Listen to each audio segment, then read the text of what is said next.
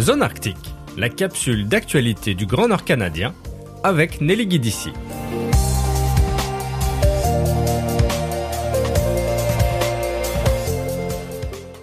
Les niveaux de mercure présents dans l'air ne sont pas uniformes dans l'Arctique canadien.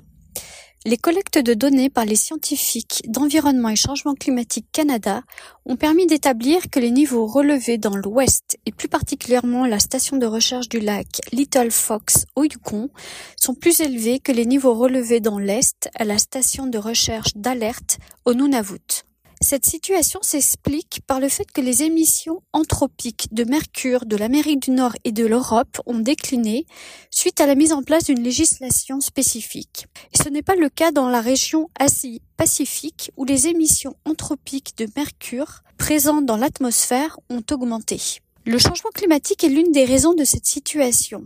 Avec l'augmentation des températures de l'air et des océans, les mécanismes de fonctionnement de l'atmosphère se sont modifiés.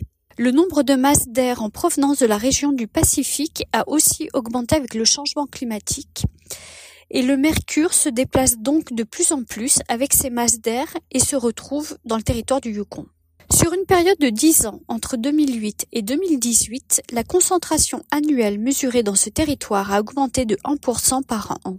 La convention de Minamata, dont le but est de protéger la santé humaine et l'environnement des émissions et rejets anthropiques de mercure, a été adoptée par 140 pays le 10 octobre 2013 et la Chine, la Russie ou encore le Japon sont quelques-uns des pays signataires de ce traité. Parmi ces dispositions principales, la Convention prévoit l'interdiction des nouvelles mines de mercure et l'abandon progressif des mines existantes, la suppression et l'élimination progressive de l'utilisation du mercure dans un certain nombre de produits. Par exemple, les batteries, les bijoux en or et les lampes fluorescentes sont des objets du quotidien qui contiennent encore du mercure.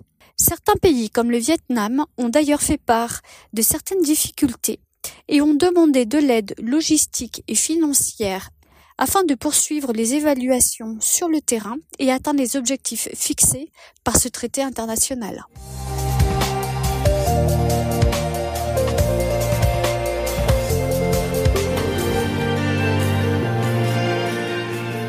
C'était Zone Arctique, la capsule d'information du Grand Nord canadien avec Nelly Guidici.